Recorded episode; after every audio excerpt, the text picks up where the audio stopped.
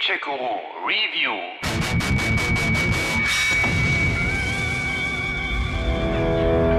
Hey, willst du eine Geschichte hören? Eine Geschichte von Abenteuer, nimm mal. Komm, hör dem alten Marcus zu. Ich habe eine gute für dich. Borderlands 3 heißt diese Geschichte und das wurde auch echt langsam Zeit. Fast genau sieben Jahre sind seit dem Release des Vorgängers vergangen. In Zeiten, wo so mancher Publisher seine Games im Ein- oder Zwei-Jahres-Rhythmus raushaut, ist das fast schon eine Ewigkeit. Wow, wow, wow, wow, wow, ganz ruhig, okay? Ich weiß, was du damit sagen willst. Ich will damit sagen, dass Gearbox die lange Zeit hoffentlich gut genutzt hat, um aus einem Klasse-Game ein noch ähm, klassigeres Game zu machen. Was nicht einfach sein dürfte. Immerhin schien schon Borderlands 2 die Spitze an Überdrehtheit, absurden Waffen und schlechten, aber extrem lustigen Witzen gewesen zu sein. Wie charmant! Danke. Hat das also mit der nochmaligen Steigerung geklappt? Ist denen tatsächlich noch was Neues eingefallen? Oder gibt's hier jetzt nur noch einen lauen Aufguss? Das schauen wir uns mal an. Unsere Geschichte beginnt mit Ihnen.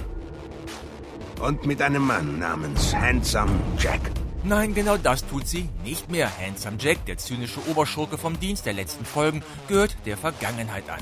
Stattdessen schlagen wir uns jetzt mit den Calypso-Zwillingen Tyrene und Troy herum. Also, ich bin den Kalypsos nie begegnet, aber sie müssen die schrecklichsten, blutdürstigsten Psychopathen sein, die Pandora je gesehen hat. Diese beiden psychotischen Multimedia-Stars, Zwillinge? Multimedia-Stars? Ja, sind das etwa die Lochis oder Lisa und Lena? Äh, aber ich schweife ab. Wo war ich? Ja, richtig, die beiden Psychos. Die führen einen Kult namens Kinder der Kammer an. Die Banditenclans haben sich früher zum Spaß gegenseitig getötet. Nun dienen sie einem Banner, einem Kult. Die Kinder der Kammer. Und das natürlich nicht einfach so just for fun. Nein, die Lochis, äh, die Calypso-Zwillinge, die haben ein Ziel. Mit Hilfe einer ominösen Karte wollen sie die Macht verschiedener Kammern für sich nutzen, so von wegen Weltherrschaft und unermesslicher Reichtum und so weiter.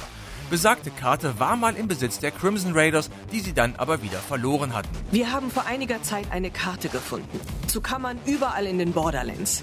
Ein echter Traum, was? Mir war nicht klar, dass uns das zur Zielscheibe machen würde. Wir wurden angegriffen und die Karte ging verloren.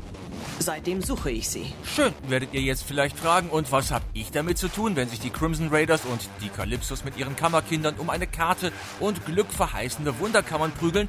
Nun, auch ihr seid ein Kammerjäger. Sie suchen in den gnadenlosen Borderlands nach geheimen Alien-Schätzen. Richtig, das hätte ich vielleicht noch erwähnen sollen. Kammerjäger oder Vault Hunter, wie sie im Original heißen, die jagen in den Borderlands keine Kakerlaken oder bestücken Mausefallen. Sie suchen Schätze, fette Waffen und alles, was sich irgendwie zu Geld machen lässt. Aber was genau verbirgt sich in den Kammern? Ruhm, Reichtum, Macht oder so Schwachsinn wie Mitleid oder Familie?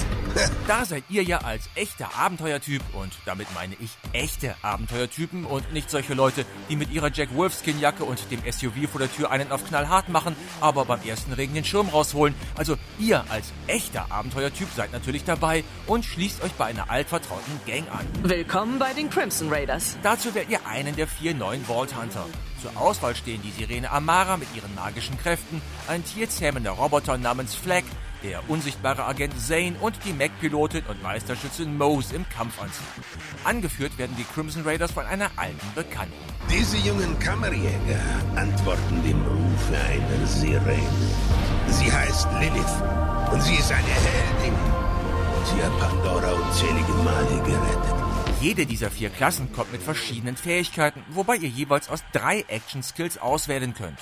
Bei den unausweichlichen Levelaufstiegen gibt es zudem noch passive Modifikatoren, um eure Figur zu verbessern und einiges mehr. Das Skillsystem ist zwar noch immer nicht sonderlich komplex, aber trotzdem lässt sich damit schon gut experimentieren. Das ist ein deutlicher Fortschritt im Vergleich zum Vorgänger. Das ist super! Die eigentlichen Stars des Spiels sind aber natürlich wieder die völlig verrückten Waffen, die mit zunehmender Spieldauer sogar noch immer bekloppter und spaßiger werden. Da gibt es Waffen, die man zum Nachladen wegschmeißt, worauf sie sich in automatische Geschütze verwandeln. Andere verschießen Projektile, die erstmal im Gegner stecken bleiben, um Sekunden später zu explodieren. Nicht cool, Bro! Zusätzlich lassen sich die Schießprügel auch noch etwas modifizieren und verfügen zudem über alternative Schießmodi. So könnt ihr zum Beispiel zwischen Elektro- und Strahlungsmunition umschalten oder wahlweise mit Säure oder mit herkömmlichen Kugeln um euch ballern. Ständig stolpert man da über neue, noch skurrilere Waffen, die man aber auch dringend braucht, da auch die Gegner immer stärker und verrückter werden. Pandora ist ein gefährlicher Ort. Der Granatenmod wird hilfreich sein. Du solltest ihn ausrüsten, bevor wir loslegen. Melde dich, wenn du bereit bist. Was gibt's sonst noch Neues im dritten Teil? Nun zum Beispiel, dass wir uns jetzt auch an Kanten hochziehen können. Klingt jetzt nicht dramatisch, ist aber zum einen mehr, als so mancher Spieler im Sportunterricht je geschafft hat und schaffen wird und beschert uns zum anderen, zusammen mit der neuen Schlitterfähigkeit, ein Mobilitätsplus in Kämpfen und bei der Schatzsuche. Ich gehe vor, auch wenn ich total unbewaffnet bin. Äh, Man darf nicht zeigen, dass man Angst hat und völlig schutzlos ist, Bro. Außerdem dürfen wir bei unserer Schatzsuche mit unserem Raumschiff Sanctuary 3 auch erstmals verschiedene weitere Planeten ansteuern. Auf dem Reiseplan stehen da zum Beispiel Eden 6 mit seinen dichten Dschungellandschaften oder Promethea mit seiner gewaltigen Metropole. Das bringt dann zusätzlich etwas Abwechslung ins Spiel. Von einem Open-World-Titel ist Borderlands aber immer noch meilenweit entfernt. Die Areale bleiben stets überschaubar, die Quests finden in festen Instanzen statt. Apropos Quests. Viele davon sind schon reichlich simpel gehalten, keine mehrstufigen, ausgefeilten Aufträge, sondern einfache Hol dies, erledige den Aufgaben. Was aber nicht weiter dramatisch ist, weil die allesamt humorvoll verpackt sind, sodass man schon allein wegen der Begleitsprüche, den witzigen Inszenierungen und den irren Geschichten nebenher bei der Stange bleibt. Das riesige Monsterskelett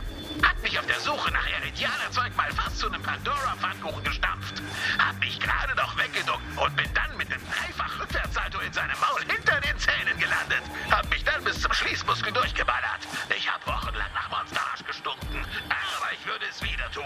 Und das habe ich auch. Überhaupt wird viel gequatscht in Borderlands 3. Die übrigens recht abwechslungsreichen Gegner kommentieren mit herrlich makabren Humor die Kämpfe, die NPCs sind in Plauderlaune und selbst unser in den vorigen Folgen noch extrem wortkarger Held hat sich zur munteren Labertasche gemausert. Wir sind vielleicht nicht viele, doch mit einem Badass wie dir haben wir wenigstens eine Chance. Und schließlich hat Gearbox auch an einigen anderen Stellen dezent aufgerüstet. So wurde beispielsweise die Schnellreisefunktion komfortabler gestaltet, die Verkaufsautomaten sind jetzt besser bestückt, das Waffenarsenal fühlt sich besser an im Kampf und im Fuhrpark stehen noch abgefahrenere Karren. Kammerjäger, du brauchst einen fahrbaren Untersatz. Meine Freundin Ellie betreibt das Catch a Ride.